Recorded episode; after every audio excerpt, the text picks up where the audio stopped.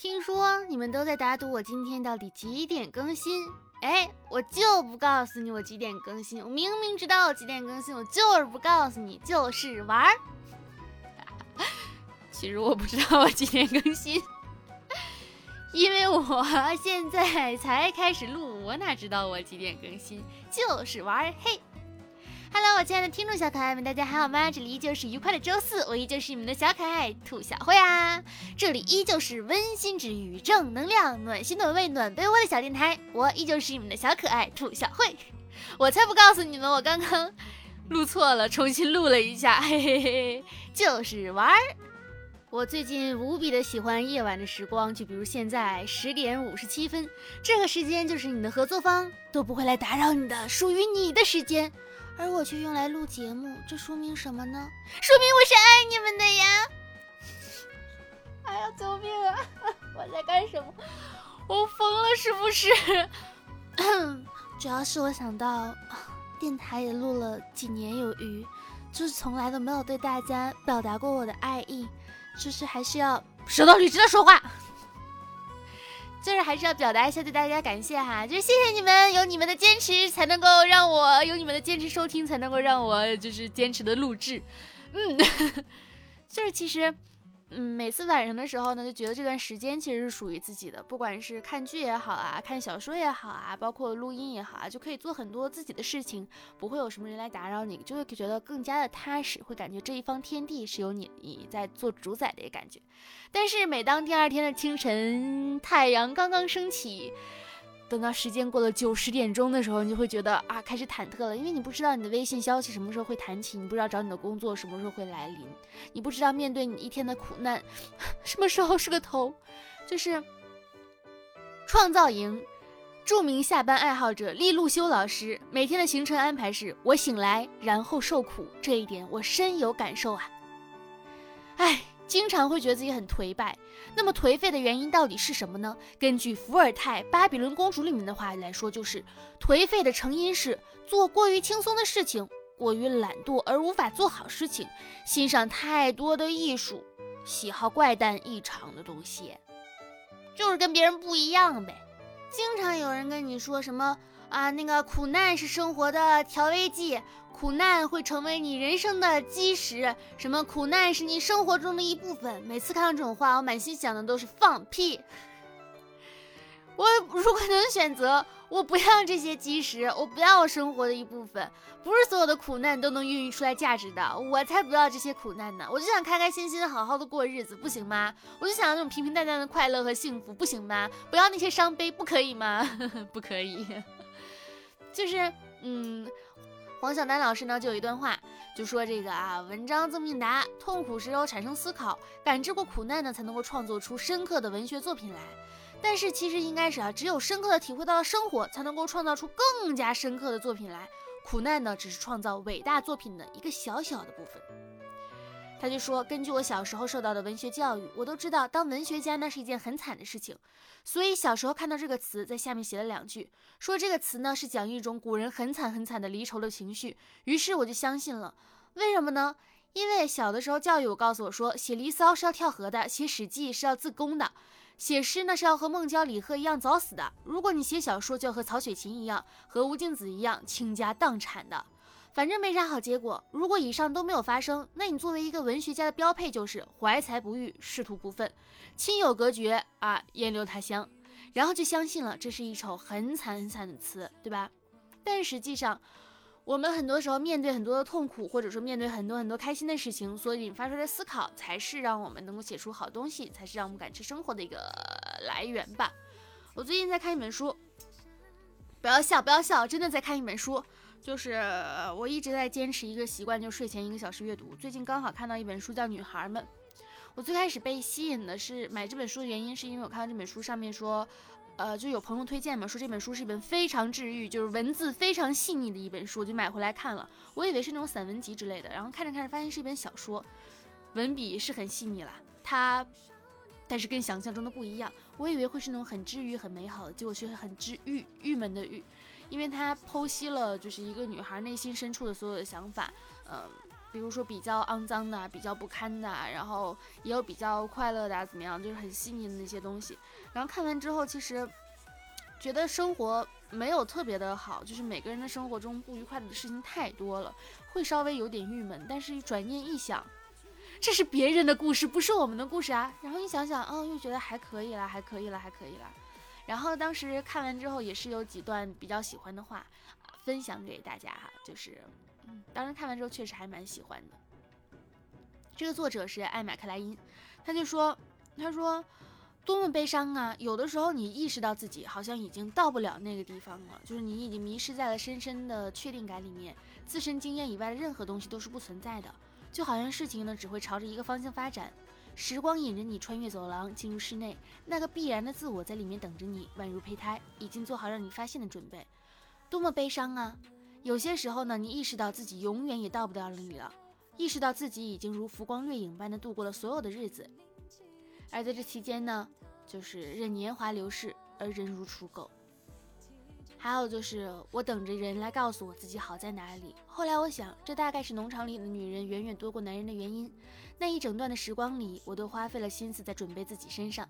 那些文章告诉我，生活不过是一间等候室，直到某人注意到了你。在那一段时光里，男孩们却把时间花在了成为自己的一个身上。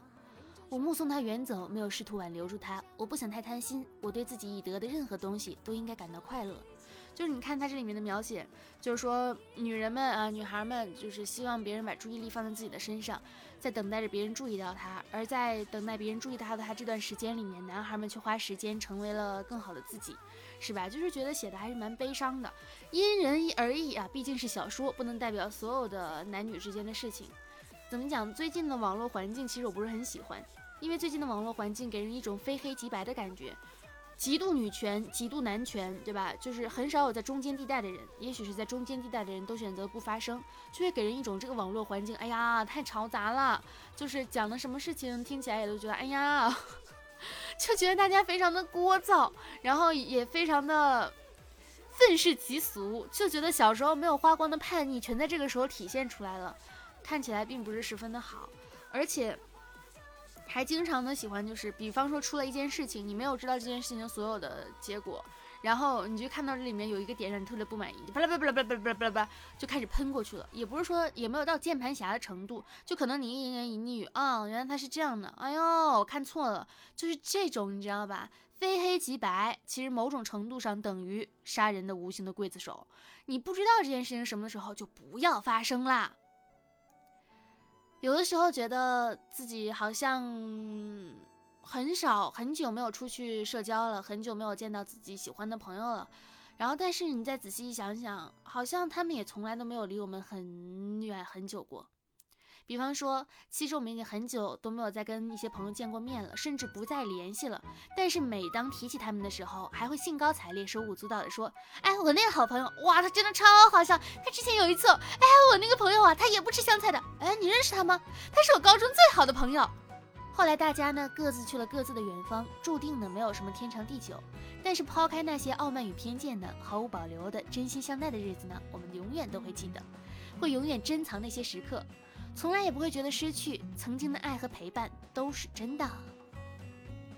很多朋友都是，虽然就是没有经常见面，或者说是怎么怎么样，但是他那些光辉事迹会经常的在你的身边陪伴着你。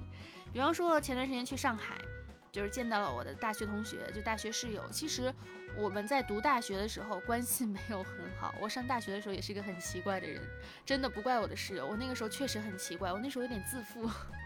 我也不知道信心来自于哪里，那个时候觉得自己老好了。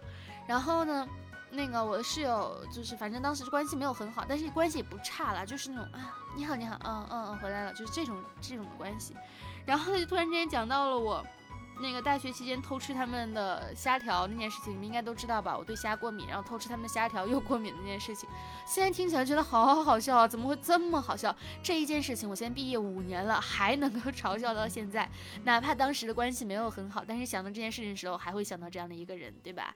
其实这就是生活嘛，就是这样的，总会有变化啊！也希望大家都能变得越来越优秀。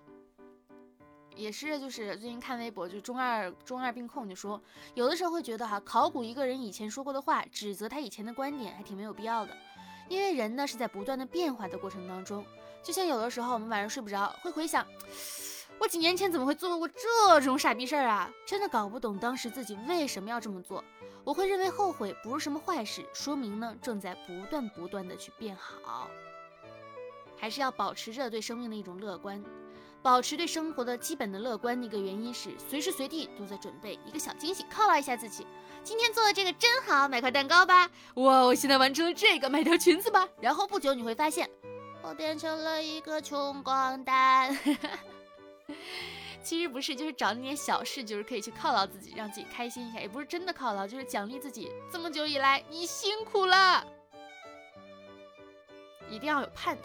盼头是支撑着人类的生活的一个刚需，一个小小的盼头就好了。比方说，我这个事做完了，我会跟谁见面或怎么样？嗯，就哪怕不会再心怀期待，但仍旧会对已来到的事情感觉到开心满怀。嗯。马上要到五一假期了，你们有想好就是五一假期去哪儿玩吗？我的答案很简单，我要去无锡打工了，我又要去无锡出差了。啊，这工作真的是太难了，我什么时候才能解脱呀？感觉六月份可能会解脱吧。我最近就是一个不断的跟自我调节的一个过程。我觉得我跟自己和解了，我还是没有办法跟自己和解。我又觉得我跟自己和解了，啊，还是差好多啊，好烦。你说这一切什么时候 到底才能够消散呢？人都是会有这种畏难的情绪，就是情当困难的事情出现的时候，总会觉得啊不想做，不想做，不想做，不想做。但是生活一直在把你往前推，不是不是不是，干干干干干，属于你的工作永远都不会因为你的拖延而少一分一毫的。真正的成熟是什么呢？真正的成熟是你明明知道你这样做会有一个什么样的结果，你仍旧能够坚持自己的想法，毅然决然的去这样做。比方说啊，我绝对不赞同，就是任何人都穿衣自由。这话是谁说？其实我也不知道，就是一个时尚博主吧，可能是，就是不太确定啊。我是在那个浴缸冲浪的时候里面看到的，他就说我不赞成任何人都穿衣自由。很多人问我，其实他们也很想穿的，就觉得好美啊，但是怕被就是羞辱，是吧？然后问我咋办？其实，如果你有了这种想法，就是我穿上这条衣衣服会不会大家会羞辱我？那就说明你现在不够成熟，不要穿。是哪种成熟呢？不是你的年龄，是为自己的选择坚定去站边的成熟。这种成熟往往是需要付出代价的，可能是你得破坏一些人际关系以及外界对你的评价。而当你做出就是已经问出这个问题了，怕怎么怎么样的时候，你根本就没有准备好。如果你没有准备好，就不要去行动，否则你会受伤的。还有些女生就一直觉得自己是哦乖乖女的那一种，然后突然说啊我想扎一下，可能觉得在网上这个词比起乖呢更有赞美的意思，就开始做一些穿衣自由的事情。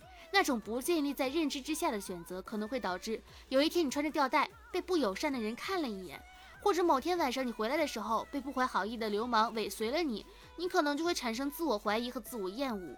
其实每一个人在外在选择呢，不管是穿衣的风格还是其他，一定是因为内在认知的选择，你得统一，否则你不够坚定以及没有安全感。穿衣自由是好事，是一种正在被呼吁的好的社会氛围，但土地之大，一定还有没有被好好教导要尊重你的人，这个你得知道。所以说，一定要自己成熟，穿自己想穿的，而不是为了穿衣自由而偏偏去跟自己较劲，对不对？你看在外头。一个外卖员说：“来来来，大家让开生命的通道，有人快要饿死了。”扶梯上的其他人，哼哼嗯哼哼，爱情可以晚点到，我的外卖一刻也不能晚。惊天爆笑啊！刚才劝我妈把冰箱里面冷藏室的东西清理一下，我妈争辩说冷冻可以长期保存，然后举例，你看那个那个有个二战的时候士兵 冻在冰层里了，五六十年发现挖出来又活了，还能打仗。我说妈，那是美国队长，我笑吐了，有理有据啊，的确曾经有过这样的案例，美国队长被冰冻起来还能打仗。如果有一台时光机，你会想选择回到过去，还是去到未来呢？我会相信过去很多事情是没有办法改变的，我会想去未来看一看。就是想往前探一探头，看看前路是什么样的。此刻最渴望的东西会拿到手吗？会再目睹我想要看见的拂晓吗？会一直有潮水向我涌动吗？我这一时分的困扰、痛楚已经被拂开了吗？现在心心念念的人会同样的爱我吗？有人说，如果想借助时光机回头的话，你只能看到那些已经发生的过往，并且无力去阻止。如果看向未来，未来如果比较好的话，可能会让你拥有更加想要前进的动力。但如果未来没有那么好呢，你就会可以去改变现在的自己。唉，是吧？